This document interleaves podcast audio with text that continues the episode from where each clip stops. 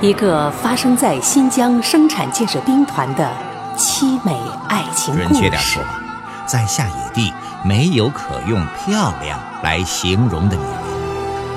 一场关于人性、关于灵魂的大曝光、大洗礼。胡豆他不光喊那个叫白豆的女人叫妈妈，还会喊那个叫白麦的女人叫妈妈。走进一群特殊的女人，是第三者的插足，是夫人和首长的恩怨，还是夏野地的故事？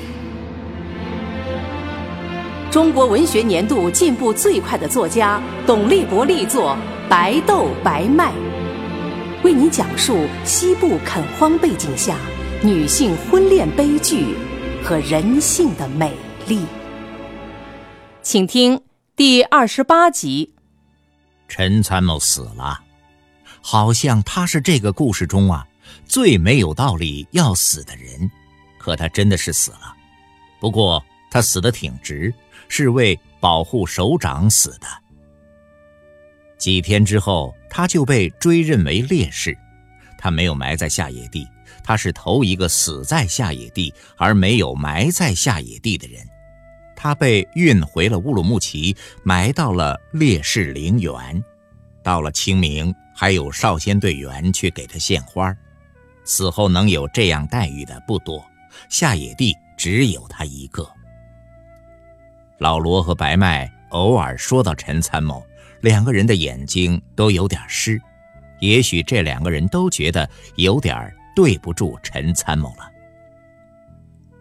杨来顺一刀没有挨，倒是让人很奇怪。不过他没有挨刀，却比挨了刀的好像伤得还重，倒在地上，怎么扶也扶不起来。好容易扶起来了。却像个木头人一样，跟他说什么话，他都好像听不懂。杨来顺傻了，翠莲扑到杨来顺的怀里，又哭又喊。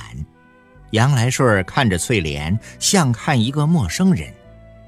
一个傻子不可能活得久，都这么说。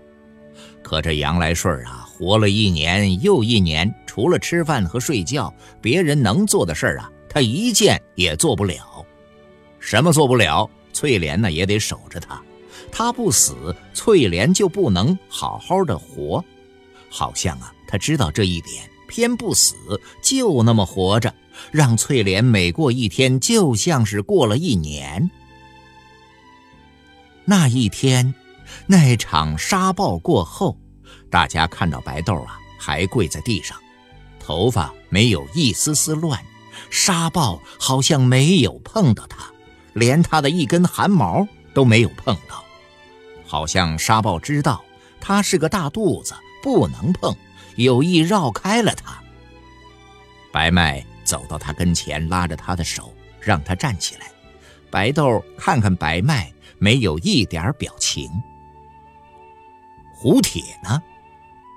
胡铁没有了，看不见胡铁了，他和那道龙一样的沙暴一块儿消失了。消失了，只是看不见他了。消失的人呢，可能马上就会出现，也可能要等很久才会出现，也可能再也不会出现了。转过年的三月份，白豆生了个孩子，是个儿子。白豆给他起了个名字叫胡豆。下野地的人只要看到这个孩子，马上就会想起胡铁来。因为他实在和胡铁长得太像了。白麦又来了一次，要带白麦离开下野地，说是给白豆办好了所有手续，并且连工作都安排好了。只要白豆跟他走，白豆就会永远离开下野地，变成乌鲁木齐人。可是白豆不走，白豆说：“我要走了。”胡铁回来就找不到我了。白麦说：“哎呀，他不会回来了，不，他一定会回来。哼 你真的要在这里等他回来？是的。他要是永远不回来了呢？我就等他，等到我死。那场像龙一样卷过的沙暴，你只要经历过，它就会成为你生命的一部分。夏野地的人，不管过了多少年，也不会不记得这场沙暴。不光是白豆相信胡铁会回来，下野地的人几乎都这么认为，胡铁一定会在某一天重新出现在下野地。只是大家不知道，这一天会是哪一天。可能是今天，可能还是明天，也可能是后天，还有可能是许多天以后的一天。只是，胡铁重新回到下野地的那一天，还会发生什么故事，我们谁也无法知道了。白麦和白豆是一个村子的，好的比亲姐妹还要亲。到了新疆，白麦。留在乌鲁木齐，嫁给了当官的老罗。白豆去了下野地，先是要嫁给一个赶马车的，赶马车的叫杨来顺后来呢，又要嫁给一个打铁的胡铁。再后来，一个姓马的营长看上了她。就在马营长准备娶她的时候，白豆在一个雨夜被人拖进了玉米地，失去了身子。在白豆失身的玉米地里，发现了胡铁的刀子，胡铁就成了强奸犯，被送进了劳改队。一看白豆不干净了，马营长不娶了，改娶了别人。赶马车的杨来顺站了出来，把白豆娶回了家。发生这些事儿的时候，白麦没有看见，却全知道，因为白麦和白豆一直通信，白豆先在信上说了。胡铁是冤枉的，说杨来顺喝醉了，把真相说出来了，说玉米地的事儿是他干的。起初啊，白豆还不相信呢，想着是杨来顺说酒话。但杨来顺说，不但把白豆那个了，还把白豆包里的两个红鸡蛋给吃了。一说红鸡蛋，白豆就信了，因为呀。那天去六队看翠莲，翠莲刚生了个儿子，煮了不少红鸡蛋。白豆走的时候就给白豆啊袋里装了两个，这个细节白豆都忘了。杨来顺不说，他也想不起来。后来没多久，杨来顺跟白豆离了婚，理由是白豆不生孩子。正好翠莲的丈夫死了，就把翠莲娶了。知道了强奸真相，白豆啊去找领导，领导问杨来顺杨来顺一翻脸不认账，没有别的证据，只好还把胡铁关在了劳改队。白豆气不过呀，到处告状，替胡铁翻案，可是没有啥用，走投无路，就写信给白麦，白麦就求老罗过问，老罗答应过问，只是一时半会儿啊，还没有结果。天上下着雪的一天，白豆来到了乌鲁木齐为胡铁翻案，找到了白麦，也见到了老罗。老罗对白豆很客气，安排白麦好好的招待白豆。老罗还表示一定会让有关部门查个水落石出。白豆高高兴兴的走了，白麦替白豆记着，有空就会问老罗一句。老罗先是说正在查，听到白麦问多了就有点烦，说干什么事儿都有个过程，别说是破一个案子了。再说好多重要的工作都忙不过来，总不能让大家啥都不干就去为这么个破事儿奔忙吧。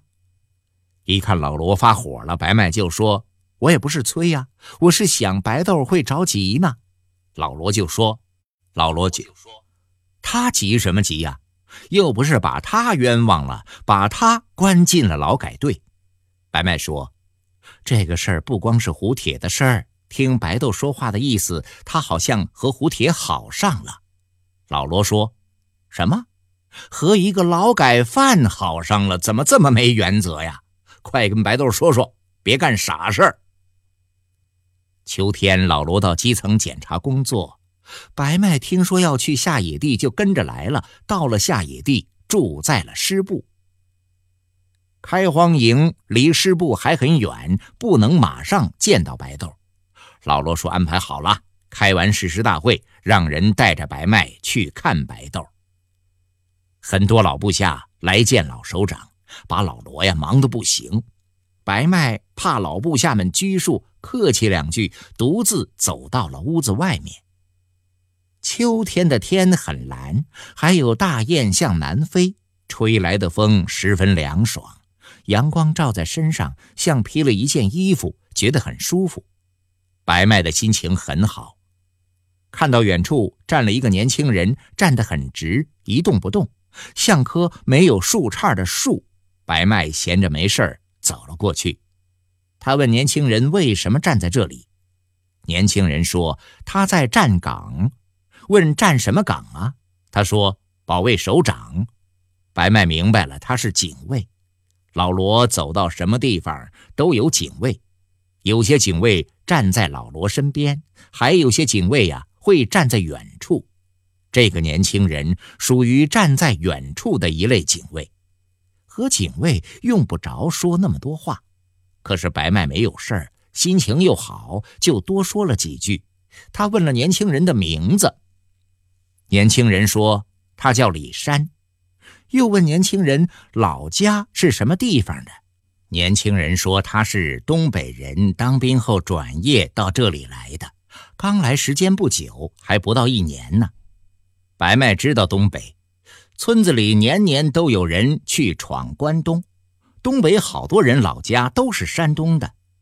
问李山老家是不是山东人，李山说是。一听说李山老家是山东人，白麦想说的话又多了起来。他对李山说：“哎，咱们是老乡啊。”他问李山结婚了没有，李山说还没有。问李山多大了，没想到。李山和自己一样大，想问问李山是哪个月份生的，可想了想，还是没有问。白麦说：“不小了，该找一个了。”李山有点不好意思说：“谢谢首长关心。”这时候，老罗的秘书来了，喊白麦去吃饭，说首长们已经做好了，就等他了。下野地农场的秋收誓师动员大会是个每年九月都要召开的盛大集会，是和平年代最重要、最豪迈的大会。不过呀，能有老罗这么高级别的领导参加这个大会还是头一次，因此老罗就自然的成了这个集会的主角了。只是就在一部大戏快要剧终时，主角换成了别人。新换的主角啊是胡铁，胡铁是个强奸犯，正在劳改中，但是却登上了秋收誓师大会的台子，把主角老罗挤到了一边，并且用他的方式给这幕大戏安排了一个让人意外的结局。胡铁摘下草帽，大家才知道这个人呐不是上台来宣誓表态的。胡铁说：“我叫胡铁。”是劳改队的劳改犯，白麦也才知道白豆喜欢上的男人是这副生铁般的模样。胡铁说：“我从劳改队跑出来参加誓师大会，只想给大家、给首长、给各位兄弟姐妹说一句话：我是冤枉的，我没有犯罪。”粗犷苍凉的自然景观。艰苦卓绝的生存环境，温柔而倔强的美丽女性，野性十足的男人，交织着情仇、敢恨、敢爱，压制与反抗，阴谋与凶杀。白豆白麦为您讲述夏野地上演着的惊心动魄的爱情悲剧，正在播出。和胡铁一同上台的还有一个人。胡铁揭开他的草帽，大家又惊呼了一声，认出这是杨来顺。胡铁抓着杨来顺的胳膊，杨来顺低着头，把脸朝向了地面，让大家看不到他的脸。可他的嘴张开了，从嘴里发出的声音，大家全听见了。杨来顺说：“那天晚上在玉米地里，是是我把白豆那个了。”胡铁对台子下的人说：“大家都听见了吧？”又转过脸对着主席台上的人说：“各位首长也听见了，请你们马上还我的清白。我有老婆，老婆马上要生孩子了，求你们让我回到她的身边。”白麦没有想到。胡铁一下子跪到了地上，朝着老罗和一群大大小小的手掌。更让白麦没有想到的是，又有一个人走到了台子上，和胡铁一起跪了下来。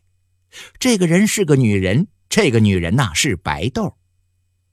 看到白豆，白麦的心被狠狠地揪了一下。多大的会场，那么多的人，一下子没有了声息。这寂静让天低了，让地大了。每一个立于天地间的人呐，好像被什么东西挤压着，拼命的呼吸，也觉得喘不过气来。终于，老罗的声音从遥远的地方传来，像一串雷从天边滚过来，在会场的上空炸响。他说：“你还是要回到劳改队去，因为你又犯了新的罪。”你目无国法，越狱逃跑，挟持人质，冲击会场，把秋收动员誓师大会变成了你个人的翻案会。你破坏了社会主义建设，你犯下了反革命罪。老罗一拍桌子，指着胡铁大喊了起来：“把这个现行反革命压下去，等候判决。”抓胡铁的时候，胡铁发出了一声长长的惨叫。那种撕心裂肺的凄厉，白麦从来没有感受过。不仅白麦听到这一声惨叫的下野地的人们，到死都不会忘记。惨叫声中，天昏了，地暗了，沙尘暴来了。沙尘暴过后，台上没有了胡铁的影子，只留下胡铁的小刀留在一个人身上。这个人呐。本该是老罗，有人扑了过来，挡在了他的前面，替他挨了那一刀。替老罗挨刀的是陈参谋，把陈参谋送到医院不久，白麦听到了陈参谋牺牲的噩耗，把秋收誓师大会变成了翻案大会，变成了凶杀大会。这件事儿啊，就发生在大白天，发生在那么多干部群众的眼前。不仅是下野地从来没有过的事儿，而且是全边疆从来没有过的事儿。要多严重有多严重，而且破坏秋收誓师大会、杀害革命干部的凶手还畏罪潜逃，是可忍孰不可忍。马上开会，老罗亲自主持。开完了会，老罗回来了。白麦问会议的结果，老罗说：“嗯，大家都同意我的意见。”白麦说：“什么意见呢？”老罗说：“确定了胡铁犯罪的性质。”啊？什么性质啊？哼，当然是现行反革命罪和杀人罪。老罗要白麦收拾一下，准备回城。白麦说：“我不回去，我还没见白豆呢。出了这个事儿，你还是不要见他了。出了这个事儿，我更要见他了。”老罗走了，白麦没有走。白麦没有住在招待所。白麦说：“我要住到白豆家去。”老罗不在了，白麦说话，干部全当老罗说话一样听。白麦一说要去白豆家，马上派车送白麦去开荒营。车子停在招待所门口，听到车子马达响，白麦走出来，一看开车的人呐，白麦愣住了。白麦认识这个人，和这个人说过话。知道他叫李山，那天闲着没事儿，吃过饭散步，遇到了他，和他呀说过几句话。李山站在白麦跟前，喊了声“首长”，敬了个礼，请白麦上车。白麦说：“哎，怎么派了你来呀？”“哈，我也不知道，让我来我就来了。如果首长对我不满意，可以换人。看着李山那一脸严肃的样子，白麦想笑。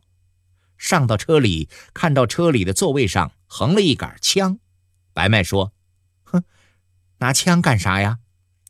我的任务不但要把你送到你想去的地方，还要保卫你的安全。嗨，用得着吗？领导说，这个地方还有土匪，还有流窜犯，还有劳改犯，他们什么样的坏事都干得出来。真遇到坏人，你能对付得了吗？我当过兵。”当的是侦察兵，不但会打枪，还会开车，还会擒拿格斗。听李山这么一说呀，白麦明白为什么要派李山来了。车子在土路上走，好长时间没下雨了，路上全是虚土，车子走在上面带起的烟尘呐，飞起了很高。车子没有直接开到白豆家，头一次来，不知道白豆家。车子先开到了营部，一看白麦来了，马营长迎了上去。马营长要亲自带白麦去，白麦说不用了。看到马营长身后站着吴大姐，白麦说：“让这位大姐给指个路就行了。”一看白麦让他陪，吴大姐有点激动，不等马营长说行，马上挺身而出。白麦问吴大姐远不远？吴大姐说不远，也就是个几百米。白麦说：“那就不用坐车了，我们走着去就行了。”让李山开车回去。没想到李山说：“我不能回去，我得执行命令，保卫首长的安全。”一听李山这么说话呀，就知道这是个死脑筋的人，说多了没有用。白麦。不再说了，让吴大姐带着他走路，听凭李山开着车远远的跟在后面。吴大姐是个热心肠，不但给白麦带路，还给白麦说了好多话，说的全是女人的事儿。这吴大姐呀，是管妇女工作的，下野地女人的事儿，吴大姐没有不知道的。吴大姐说别的女人的事儿啊，白麦不想听。白麦想听的只是白豆的事儿，就一个劲儿的给白麦说白豆的事儿。